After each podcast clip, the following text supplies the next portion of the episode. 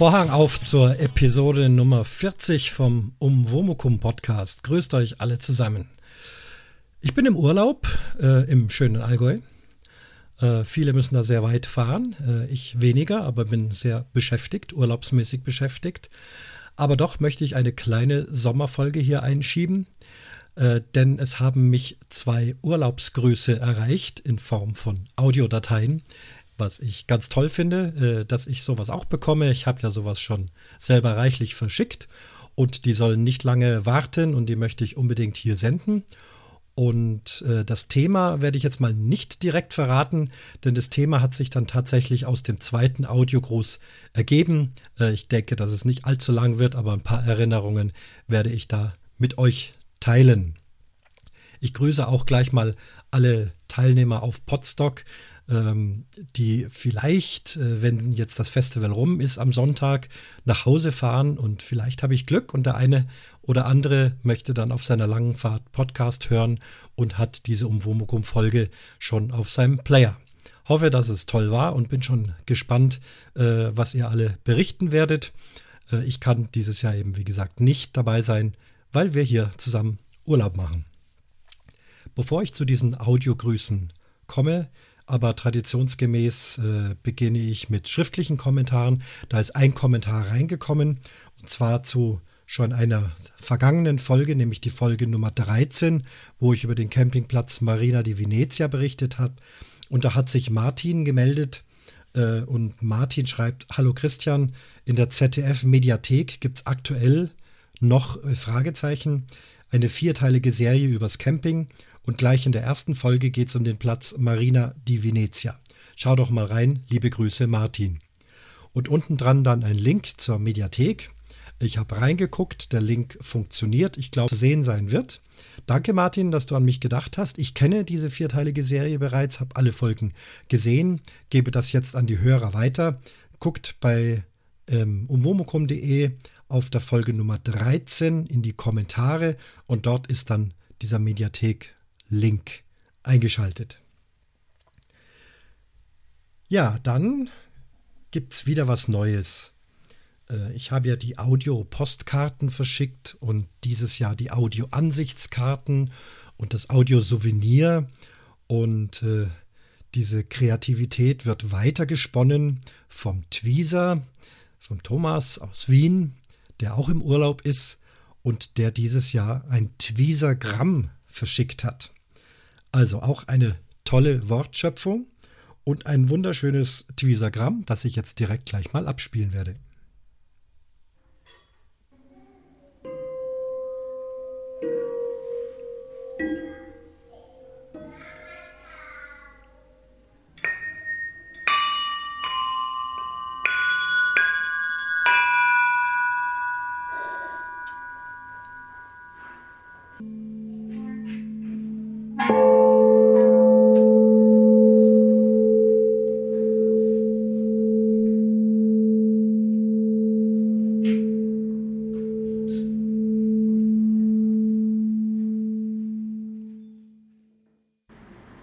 Hallo lieber Christian, hier ist der Thomas vom Sprechgeröstel bzw. dem Gabelbissen Podcast. Was du eingangs gehört hast, waren aber Beispiele an Glocken.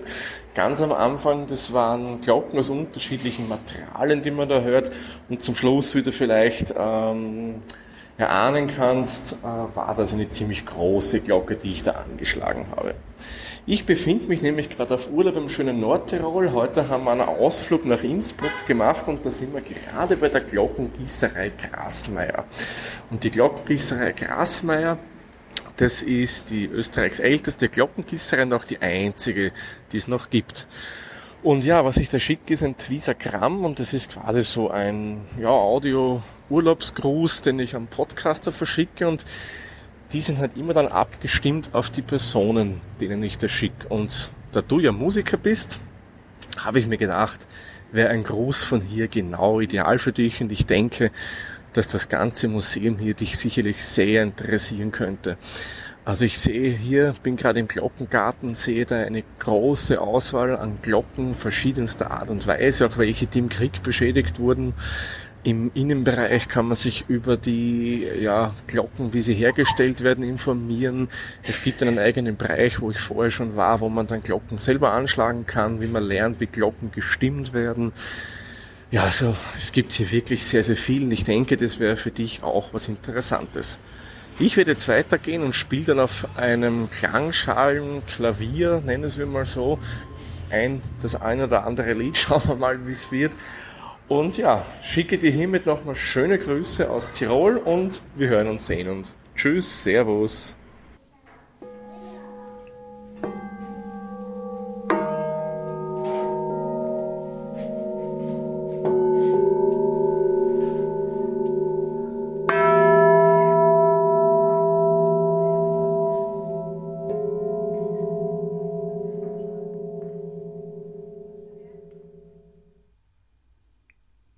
Das will ich ganz verklingen lassen. Hey Thomas, vielen, vielen Dank. Da hast du dir ja sensationelle Mühe gegeben, äh, diesen Audio groß äh, akustisch unheimlich aufzuwerten. Also ich fühle mich sehr geehrt da, äh, für diese tolle Arbeit. Vielen, vielen Dank für diesen schönen Gruß. Ähm, du bist in Innsbruck, ich bin öfters in Innsbruck, aber von diesem Glockenmuseum habe ich noch nicht gehört. Und beim nächsten Mal werde ich es versuchen mit einzubauen. Ich glaube, ich habe nach Innsbruck auch näher als du von Wien aus. Also wenn ich hier aufs Motorrad steige, bin ich in guten zwei Stunden drüben in Innsbruck. Also das werde ich bestimmt mal beherzigen. Ich hab, war so frei und habe diesen Audiogruß einem Kollegen vorab geschickt, der bei uns im Orchester spielt und der nebenher äh, eine unglaublich große Klangschalensammlung hat. Er arbeitet in Klangschalen, Meditation und es sind nicht nur Klangschalen, es sind Glocken und Glöckchen aller Art, fast auch wie ein Museum. Also er kauft immer mehr dazu und gibt also äh, große Sitzungen und Konzerte für Klangschalen und er war so absolut begeistert. Ähm, er weiß gar nicht, was Podcast ist und deswegen habe ich es ihm einfach direkt geschickt und da hast du also schon mal einen Fan von diesem Audiogruß, mit mir dann zusammen schon mal zwei und bestimmt noch viele andere. Bei der heutigen Podcastaufnahme habe ich mir dann auch gedacht, als kleines Dankeschön ähm, lasse ich hier mal von meinem kleinen Studio alle Türen und Fenster offen. Äh, das bedeutet zwar, es kann sein, man hört vielleicht mal von der Straße ein Geräusch, ein Hupen oder Kinder oder irgendwelche anderen Geräusche, aber man wird wahrscheinlich auch die Kirchenglocken hören, die hier direkt bei unserem Haus gegenüberstehen. Und es sind noch zwei Minuten, dann ist es dreiviertel drei dann wird sie also schon mal dreimal schlagen. Das wird man also jetzt hier in diesem Podcast absichtlich äh, hören können, äh, als kleines Rückdankeschön an dich sozusagen. Und um 14 Uhr kommt dann die volle Stunde, dazu auch noch eine Erklärung. Äh, viele Kirchen im Allgäu haben den sogenannten Doppelschlag. Das heißt, es kommen zur vollen Stunde erstmal vier Schläge, die anzeigen, jetzt kommt die volle Stunde und dann kommt die Anzahl der Uhrzeit. Erstmal mit einem hohen Ton und dann nochmal etwas langsamer mit einem tieferen Ton. Das war früher dazu da, dass eben die Sender auf den Almen, wenn sie beim ersten Mal nicht richtig mitgezählt haben, doch beim zweiten Mal die Chance haben, richtig mitzuzählen. Und ich mache das mittlerweile hier in der Wohnung auch. Äh, habe ganz oft keine Uhr an, man hat sich so dran gewöhnt, es ist auch keine Belästigung mehr. Äh, es gehört zum Alltagsleben dazu. Wie gesagt, der Kirchturm steht quasi direkt gegenüber. Und ja, jetzt ist es 44, jetzt quatsche ich noch ein bisschen weiter, äh, bis wir diese Glockenschläge hören. Und dann werde ich zum nächsten Kommentar kommen. Ja, also ich zähle tatsächlich auch mal mit, gerade so in der Früh, wenn ich ein bisschen ausschlafen kann, habe noch keine Uhr an und dann bimmelt's und dann äh, ja, zähle ich, äh, waren das jetzt sieben und dann zähle ich den tieferen nochmal. Oh, es sind doch schon acht Schläge und äh, ja, dann weiß man Bescheid. Und manchmal, wenn ich irgendwo anders bin, äh, geht es mir sogar ab. Wenn ich mal ein paar Tage bei meiner Mutter wohne, dann merke ich, oh, ich höre die Glocke gar nicht, ich muss auf die Uhr schauen. Ja, also so muss man es nehmen, wenn man gegenüber einer Glocke wohnt. Wir wussten das, als wir hierher gezogen sind. Wir hätten das nicht machen müssen, aber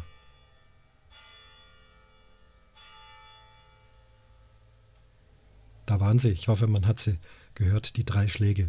So in einer Viertelstunde kommt dann die volle Stundenzeit und äh, die hörte dann auch. Ja, also nochmals vielen Dank für diesen tollen Audiogruß, das Tweesergramm, so nennst du es. Eine tolle Wortschöpfung. Ja, ein weiterer für mich sehr überraschender und erfreulicher Audiogruß hat mich erreicht. Die Herren stellen sich selber vor und dürften Land auf, Land ab reichlich bekannt sein. Hallo Christian, hier ist der Planet Kai und der Raiden. Servus. Wir grüßen ganz Herzlich. herzlich von der D3V Vogonhütte. Jo. Ja, oben in den äh, Tegerseer Bergen. Jo. Und haben uns gedacht, Mensch, wenn du immer im Urlaub bist, ne, dann kommst du immer in den, die Verlegenheit, Audio-Postkarten Postkarten zu schicken. Was für ein Zungenbrecher. Ähm, und dann dachten wir halt, hey, schicken wir doch auch mal eine Postkarte. Postkarte. Ja, von, äh, na, eigentlich heißt das ja nicht Tegernsee, das ist ja auf der anderen Seite Ja. des Sees.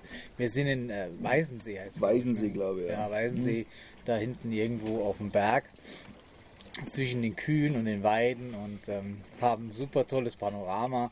Und der Raiden muss jetzt dann natürlich Keks äh, einen Keks essen während der Aufnahme. Weil sie da stehen. Weil sie da stehen, zack, sind die Finger drin. Mhm. Ja, wir genießen ähm, unser herrliches ähm, Wetter. Radler äh, und Ja. Wetter, ja. Heute haben wir gelernt, dass Radler eigentlich gar kein Alkohol ist. Ja. Und äh, hatten heute schon den Marsch. Wir waren ähm, ja heute unten in Weißensee, waren einkaufen, waren ein bisschen am See spazieren, waren lecker Eis essen. Mhm. Und dann äh, war der schwere Aufmarsch bei 36 Grad Hitze Mhm. äh, im Schatten. Ähm, war das schon sehr übel. Also wir waren auch fertig. Also muss man ganz klar sagen, also aufgejoggt sind wir da nicht. Wir sind da wirklich mit, mit letzter Kraft sind wir da oben angekommen, sag Ja. ich mal. Also wir waren da schon ausgedörrt. dann sind wir hier in dem Brunnen, den man vielleicht im Hintergrund plätschern hört, wenn wir mal ganz still sind.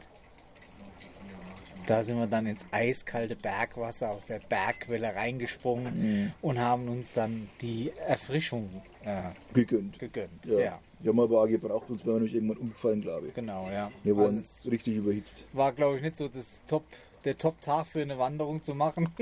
und als du mit der Jan im Leibniz Butterkeks rum.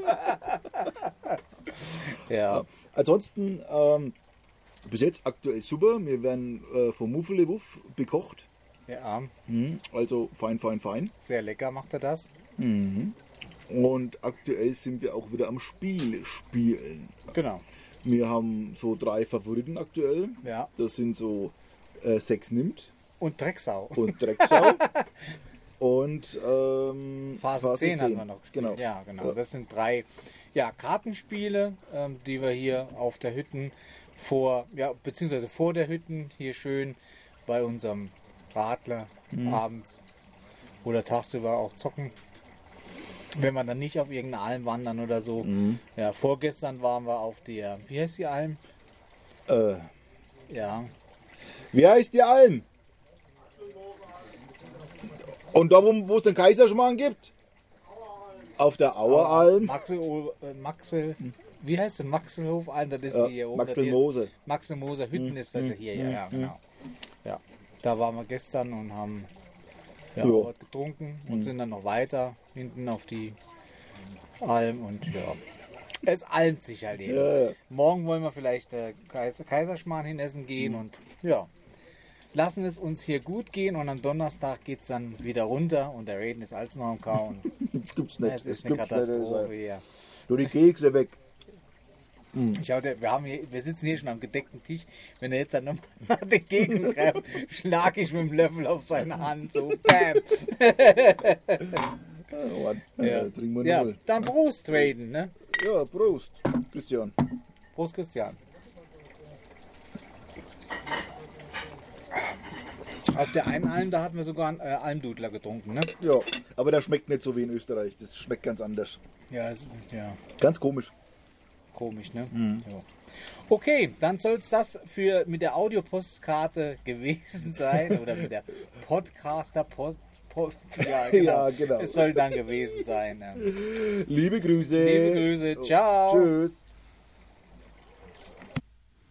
Ja, Wahnsinn, welche Ehre. Also es ist ja klasse. Also vielen, vielen Dank, ihr zwei, für dieses exklusive, äh, für diesen exklusiven Audiogruß. Und ich habe echt noch Tränen in den Augen und weiß gar nicht, ob ich meinen Podcast hier weitermachen kann. Pass auf, ich mache jetzt erstmal hier auch ein Bier auf. So. Dann kann ich mich nämlich ein bisschen beruhigen. Und das ist sowas. Kann man es hören? Ah, ich glaube schon. Sowas ähnliches wie ein Radler. Ich habe jetzt nichts anderes gefunden im Kühlschrank. Es ist nachmittags und da trinke ich auch noch kein Alkohol, aber es ist ein Paulaner Weißbier Zitrone alkoholfrei. Also ein Russ sozusagen. Habt ihr bestimmt auch kennengelernt, ein Russ. Also jetzt sage ich erstmal Prost. Ja.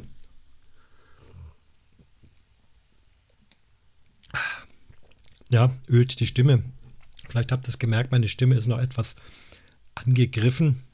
Aber für diesen kleinen Podcast heute wird es hoffentlich schon reichen.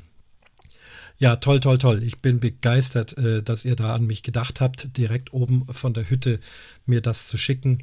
Ich habe alle Berichte verfolgt. Äh, Im Zeug-Podcast vom Raiden äh, gibt es Bericht, im Reidinger gibt es Bericht und auch beim Planet Kai gibt es Bericht darüber.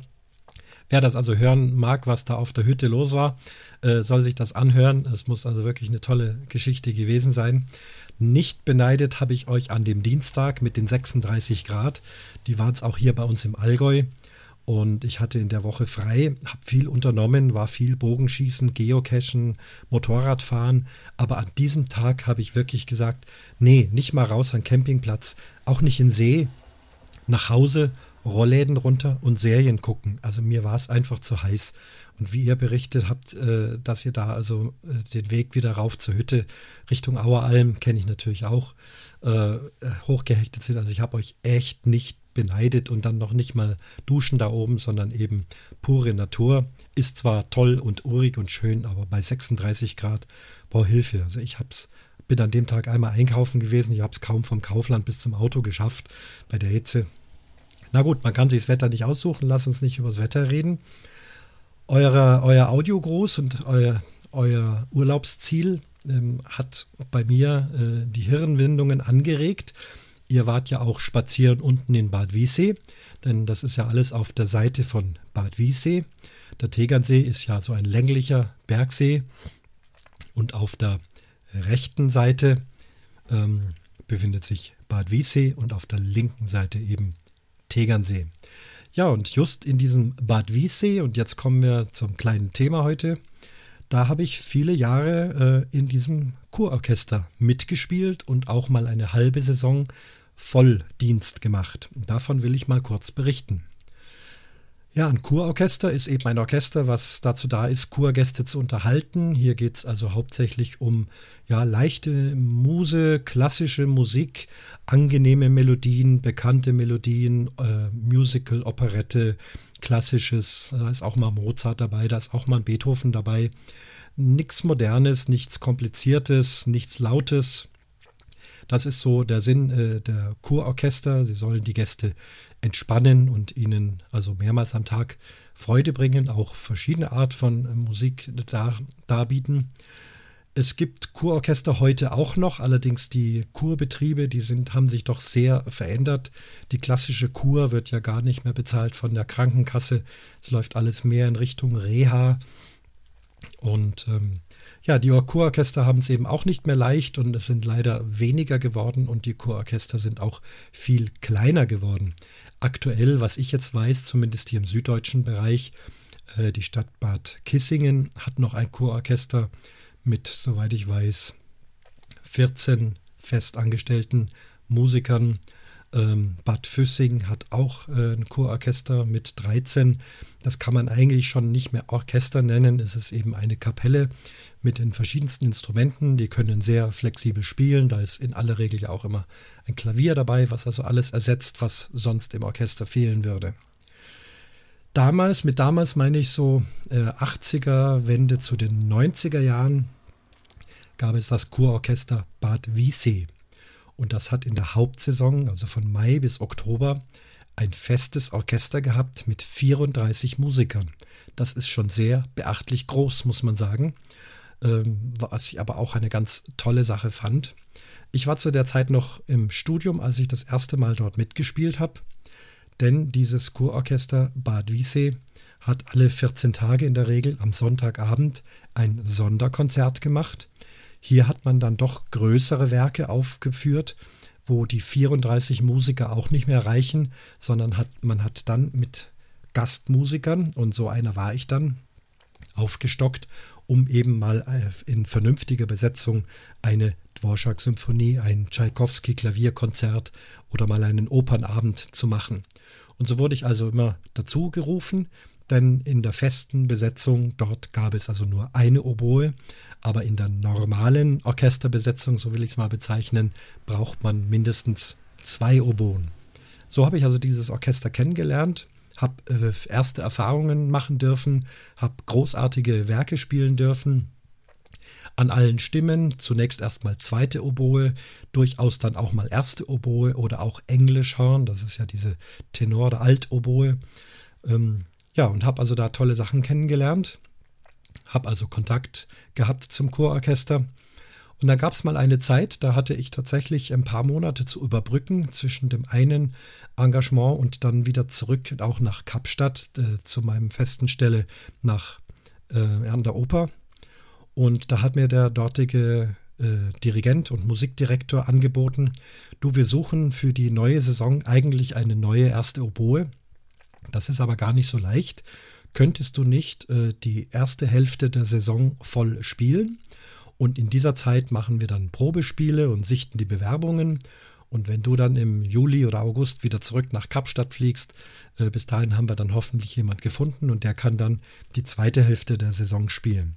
Das war ein interessantes Angebot für mich. Es war, gab ein äh, leidlich vernünftiges Gehalt. Reich wird man mit der Musik ohnehin nicht. Aber es war für mich damals auf jeden Fall okay und einfacher, als sich irgendwie mit Schülern oder einzelnen Engagements in Kirchen herumzuschlagen. Ja, ich.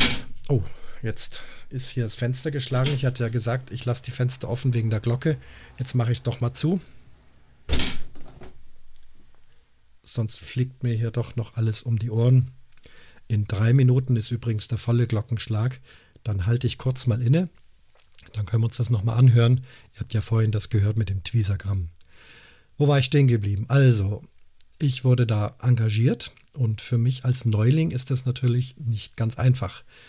So ein Kurorchester ähm, hat einen ganz anderen Arbeitsablauf als ein ja, ganzjahres Symphonie- oder Opernorchester.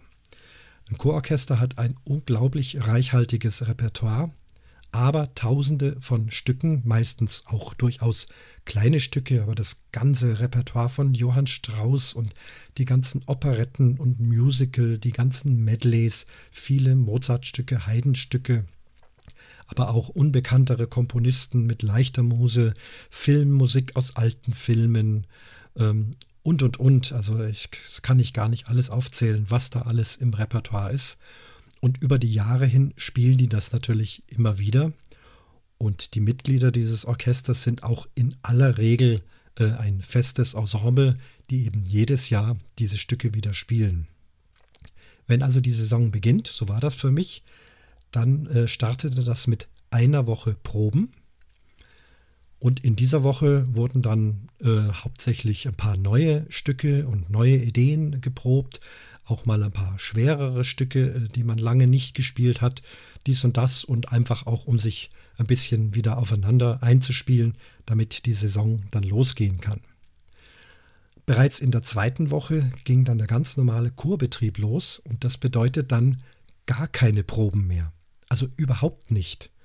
Äh, für mich natürlich schwierig, weil ich kannte kaum eins äh, dieser Stücke und hatte es auch nicht geprobt. Ähm, ich will mal zunächst äh, den Wochenablauf, den ungefähren Standardwochenablauf von so einem Chororchester skizzieren. Beginnen wir mal mit Montag, da ist frei. Und Dienstagvormittag ist auch noch frei. Am Dienstagnachmittag um 16 Uhr, oder war es 16.30 Uhr? Ja, 16 Uhr ähm, ist dann das erste kleine Nachmittagskonzert.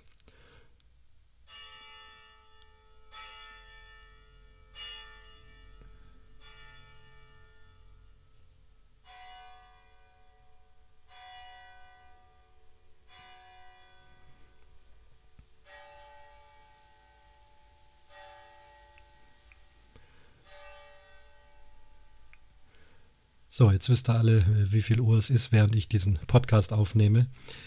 Gut, ähm, die nächste Unterbrechung in einer Viertelstunde, äh, die wird dann sehr kurz sein. Da gibt es dann nur einen einzigen Schlag. So, wo war ich denn hängen geblieben mit dem Tagesablauf? Ja, also am Dienstagnachmittag geht es los äh, mit einem kleinen Nachmittagskonzert und Dienstagabends ist dann meistens Tanzabend. Da wird dann eher eben wirklich Tanzmusik, also klassischer Tanz, Walzer und Polka und ich weiß nicht, wie sie alle heißen, Tango. Da hatte ich mit der Oboe oft wenig zu tun, teilweise gar nicht. Da hat dann der Dirigent selber eher mit dem Saxophon noch mitgespielt.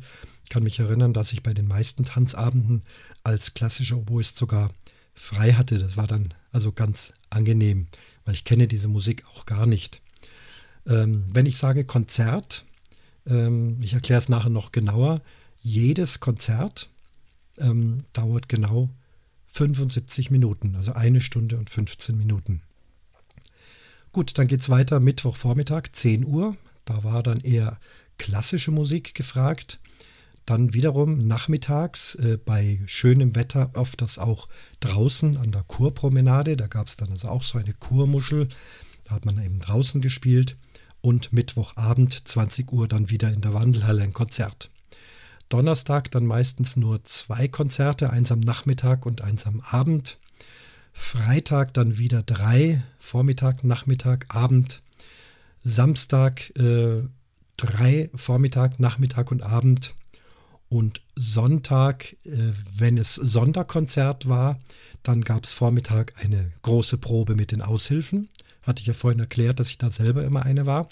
Und abends dann großes Symphoniekonzert. Oder es war eben kein Sonderkonzert und es gab ein oder zwei kleine Konzerte am Sonntag. Und dann sind wir wieder am Montag. Der Montag ist komplett frei und der Dienstagvormittag ist frei.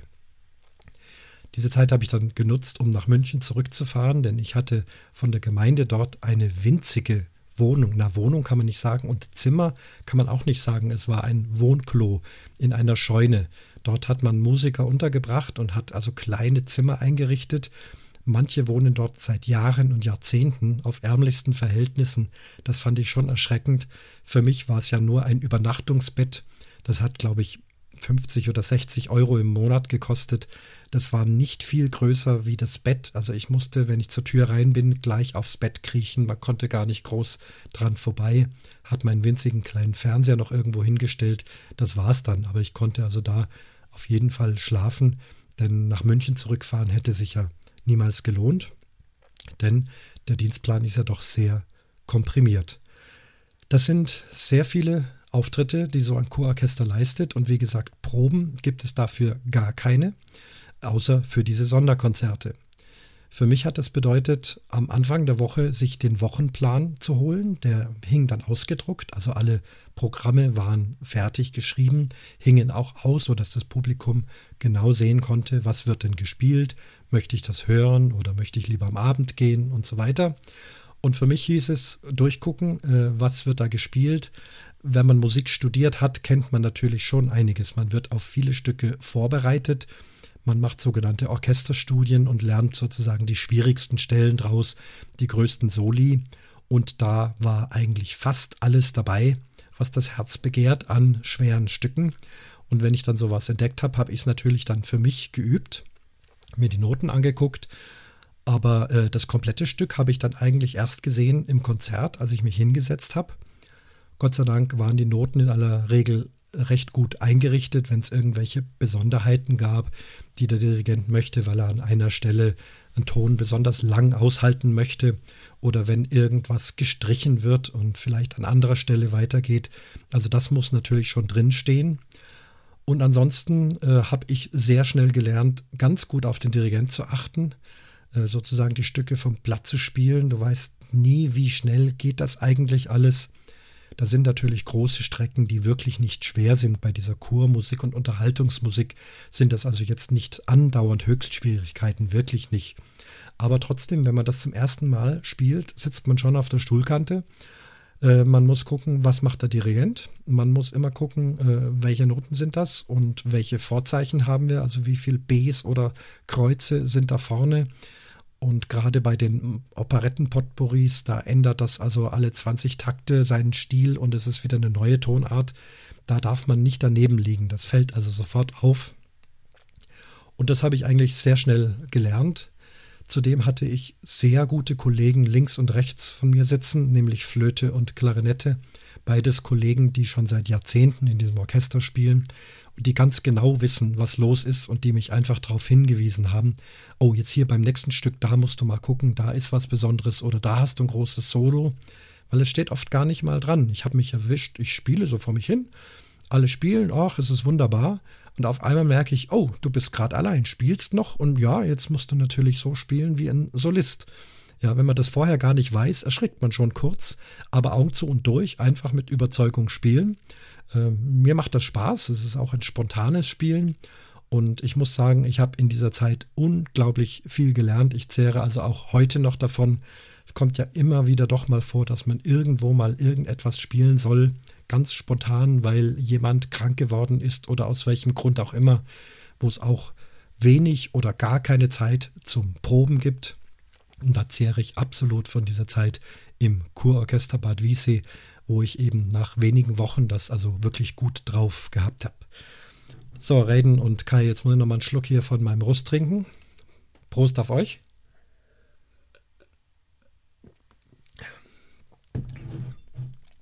Ja, mit dem Trinken muss man aufpassen. Da ist natürlich dann allabendlich, trifft man sich in der Kneipe. Sehr, sehr lustig. Da habe ich natürlich auch das eine oder andere Weißbier mitgekippt. Aber gerade die osteuropäischen äh, Kollegen sind dann da auch dem Wodka äh, dann recht nahe. Und äh, da habe ich also als junger Bub oder junger Musiker schon aufgepasst, da nicht zu sehr über die Stränge zu schlagen. Aber mitfeiern, das macht dann also auch schon Spaß. Und auch nicht jeden Abend, äh, kostet ja auch Geld. Aber immer wieder mal. War eine sehr, sehr schöne Zeit in Bad Wiessee. Ich habe Bad Wiessee natürlich intensivst kennengelernt, jede Ecke, jeden Winkel. Es gab dann schon unter Tag viel Zeit, denn so ein Konzert ist wie gesagt nur 75 Minuten. 10 Uhr beginnt es, 11.15 Uhr ist es aus. Dann hast du Zeit bis 4, halb 5. Es ist recht lange Zeit, natürlich schlafen, vielleicht ein bisschen üben, je nach Programm. Ähm, spazieren gehen, Unternehmungen machen. Ähm, also es gab schon die Möglichkeit, ich habe das also intensiv ausgenutzt. Ja, dieses Thema mit der Zeit wollte ich nochmal ansprechen. Die Chorkonzerte dort, und ich glaube in anderen Chororten ist es auch so, müssen ganz genau eine Stunde und 15 Minuten sein. Ich war Anfang des Jahres, Entschuldigung, kleinen Moment mal. So, jetzt bin ich wieder da. Musste gerade das Weißbier loswerden. So, Anfang des Jahres war ich ja selber erstmals auf einer Reha, also sowas, was man äh, früher Kur nannte. Und äh, erst da habe ich begriffen, wie wichtig äh, wie, äh, der Zeitfaktor ist, dass da die Leute tatsächlich einen Stundenplan haben. Da geht es um Minuten. Man schafft es oft kaum vom einen Termin zum anderen. Und Essen muss auch pünktlich sein. Und dann hetzt man wieder hierhin und dorthin. Und wenn man dann eben so ein Konzert anhören möchte, also das mit dem Weißbier ist es aber nicht so gut äh, podcasterfreundlich. So, also Genau, eine Stunde und 15 Minuten. Wie erreicht man das? Äh, natürlich hat äh, der Dirigent über die Jahre alle Stücke markiert mit ganz genau, wie lang äh, diese Stücke sind, auf Minute und Sekunde, sodass er das gut zusammensetzen kann. Dann ist es auch so, zwischen den Stücken äh, ist nicht jetzt permanent irgendwie eine Moderation von verschiedenster Länge, sondern das lief eigentlich sehr entspannt und ruhig ab. Das Stück war zu Ende, das Publikum hat geklatscht, man verbeugt sich oder das Orchester steht auch mal auf, wenn es was Besonderes geleistet hat. Und dann setzt man sich hin, richtet das nächste Stück her. Auch der Dirigent hat sich hingesetzt und hat erstmal Ruhe einkehren lassen. Leute konnten die Musik einfach mal sacken lassen und ein, zwei Minuten, ich weiß jetzt nicht genau wie lang, wahrscheinlich hat er da auch ein Zeitsystem und dann steht er auf und hat eigentlich nur kurz angesagt, was nun das nächste Stück ist, also keine großen Moderationen und musikalischen Erklärungen, außer es gibt vielleicht mal was ganz Besonderes dazu zu sagen, ein, zwei Sätze über die Besonderheit dieses Stückes.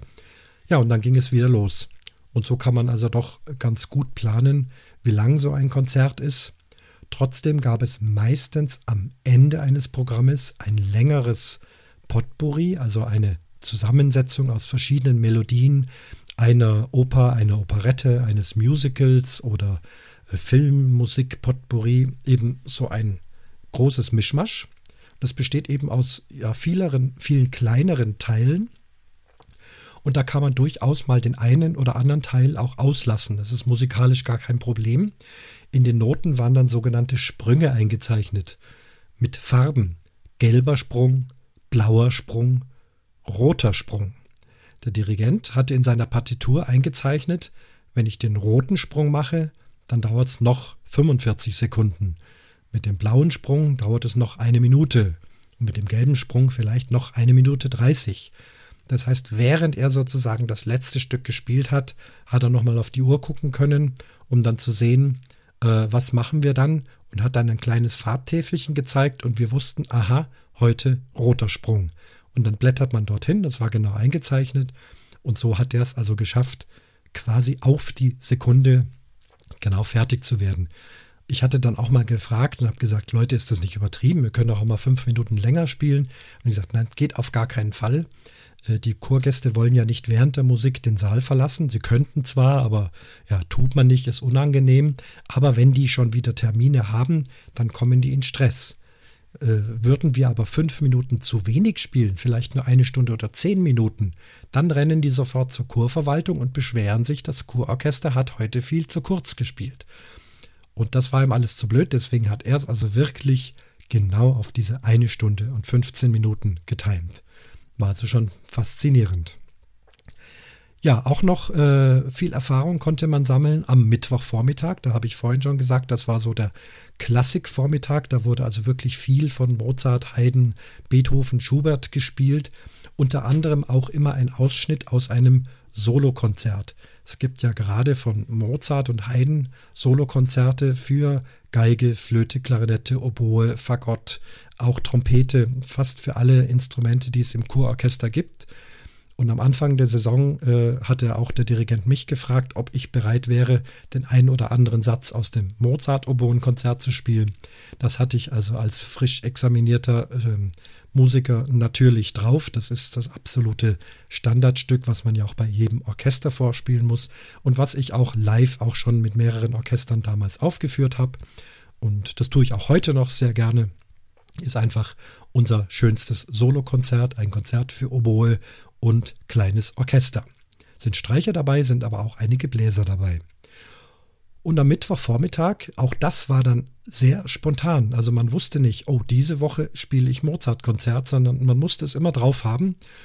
Und so Viertelstunde vorm Konzert hat er dann so bei der Einspielprobe so in die Runde äh, geguckt, na, wie sieht's aus? Wer hat heute am wenigsten gesoffen? So ungefähr. Und äh, wer möchte spielen? Und meistens gab es dann Freiwillige, dann hat eben mal der Fakultist gesagt, oh ja, ich mache mal heute oder der Klarinettist. Oder hat mal gesagt, wie sieht es denn aus mit Oboe? Ja, klar, könnte ich machen. Was machen wir denn? Ersten Satz oder zweiten oder den dritten oder zwei und drei? Ja gut, hat man sich eben kurz verständigt. Ja, dann eben nach vorne hin und schon ist man Solist und spielt zumindest einen Satz aus diesem Mozart-Oboen-Konzert. Also eine sehr, sehr wertvolle Erfahrung für mich, auch da vorne zu stehen war doch oft sehr großes Publikum. Bad Wiessee hat eine riesige Wandelhalle. Und da waren, äh, vor allem wenn das Wetter draußen nicht ganz so sonnig war, innen drin doch also sehr viele, 100 Leute bis 1000 Leute passen da rein. Also ein ganz äh, ansehnliches Publikum. Ähm, wird ja auch dem gerecht, dass das Orchester so groß ist. Ja, das waren meine Erfahrungen im Kurorchester Bad Wiessee. Diese zwei schönen Audio- Postkarten, die ich bekommen habe. Äh, sagt nochmal herzlichen Dank. Und jetzt äh, rede ich noch ein paar Sekunden und beende das dann mit der Glocke unserer Kirche. Ich verabschiede mich jetzt schon mal und sage, es schließt sich der Vorhang zur 40. Episode vom Umwomukum Podcast.